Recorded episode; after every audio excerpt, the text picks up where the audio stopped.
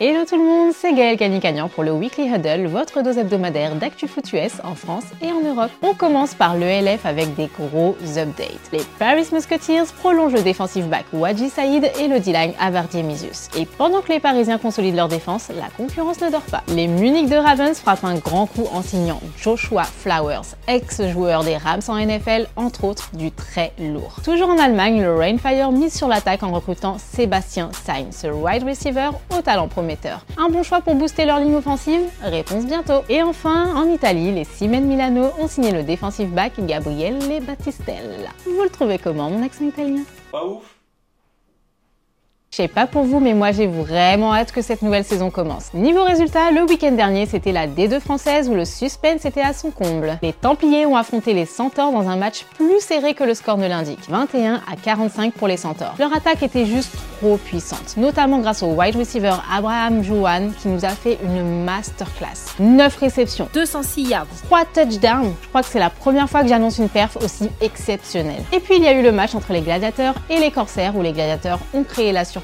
en s'imposant 7 à 0. Une victoire inattendue qui marque leur premier succès de la saison, tandis que les Corsaires enregistrent leur première défaite. Eh les gars, la prochaine fois vous nous refaites un Charlie Delta? Cela dit, c'était un match défensif, intense, plein de suspense jusqu'au bout comme on aime. Et ce week-end, c'est le retour de l'élite. Au programme, les Molosses accueillent les Léopards de Rouen. Les Molosses vont essayer de faire oublier leur premier match qu'ils ont perdu sur les dernières secondes face au Flash, mais en face, les Léopards qui ont bien commencé leur saison vont vouloir confirmer. Le Flash, leader de la poule Nord se déplace chez les Cougars de Saint-Ouen-l'Aumône. Après avoir dominé les Black Panthers, le Flash semble invincible. Mais les Cougars semblent avoir la rage de vaincre, à voir s'ils sauront la canaliser et l'utiliser à bon escient. Suspense.